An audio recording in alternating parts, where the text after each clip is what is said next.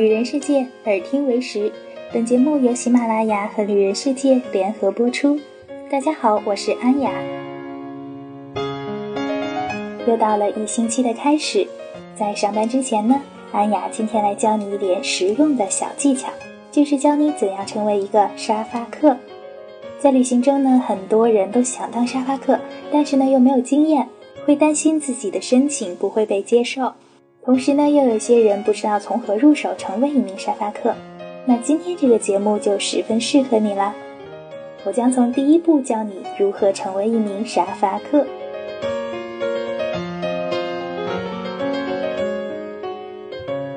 首先呢，你需要找到 Couchsurfing 这个网站，在这个网站上建立你的个人信息，尽量要百分之一百的完善你的信息，比如说多传一些你近期的照片。个人照还有集体照，这样呢，你可以给申请的沙发主一个感官的印象，也是尊重对方的一个表现，他呢就会更愿意的、更放心的来接待你。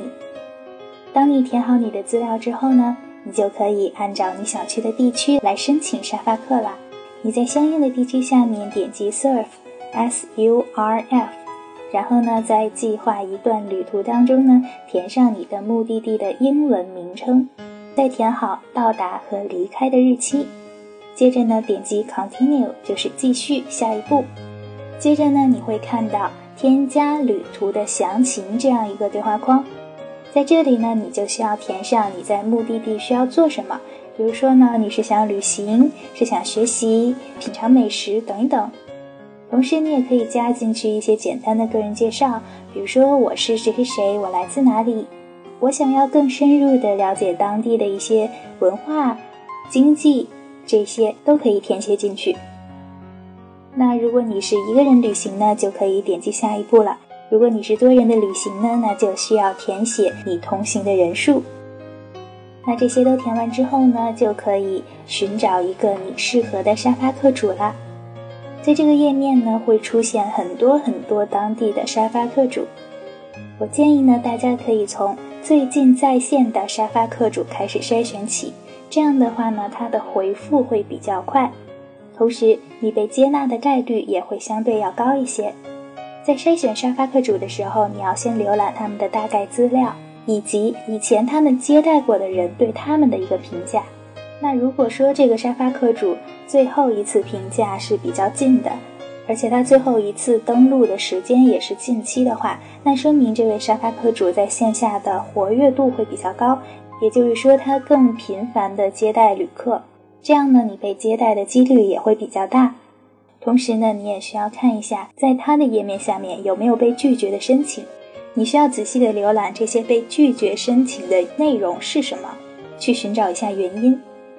通过沙发客主的自我介绍以及沙发客对沙发客主的评价，你可以基本的了解到这个人的一些脾气秉性、性格爱好，也可以预先了解到他是如何接待沙发客的。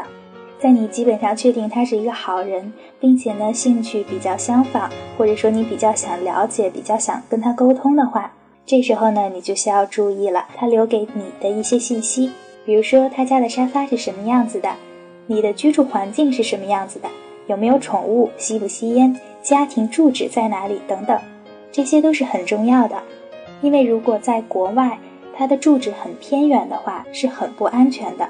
国内的交通会比较方便，尤其像北京啊、上海啊这些地铁会延伸到很远很远的地方。但是在国外，有的地方，比如说欧洲，半个小时的车程就是很远的距离了。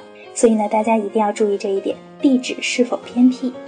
那还有呢，就是一些感官上的啦，比如说。个人爱好呀，他的照片呀，他的信仰啊，他对旅行的一些见解呀，以及他对沙发客这种方式的一些认识等等，这些都可以帮助你来了解这个人。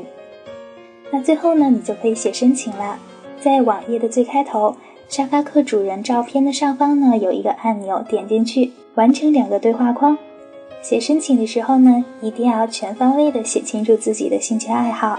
以及你读完他的一些介绍之后，觉得你们两个可以匹配的地方，这样呢，他会觉得你很尊重他，并且更愿意接受你。比如说你的职业、你的特长，你可以给他做饭，你愿意为他画一幅肖像等等，这些都可以。你发出去的申请呢，有可能被接受，也有可能被拒绝。如果沙发客主接受了你的申请呢，那么你就需要跟他进行沟通，进一步深入的了解。这个沟通呢，就是你在去之前可以呢每天跟他聊一聊天，因为你通过他的一些语言风格呀，可以再进行一个判断。因为毕竟呢，过几天你要跟这个陌生人同住在一个房间里面，所以预先有一个了解，在心理上也会有一个底儿。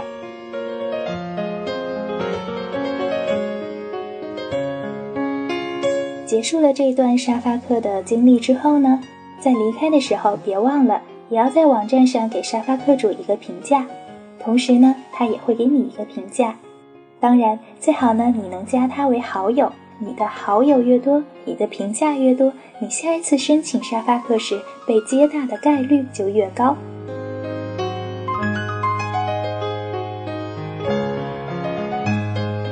以上呢就是如何成为一名沙发客的最基本的一些步骤，希望对你有所帮助。那以上的信息呢来源于公众号“女汉子艾拉环球狂奔”，大家可以加这个公众号了解更多的信息。也欢迎你关注“旅人世界”的微信公众号，有任何问题你都可以留言给我。那新的一周，祝你周一愉快哦！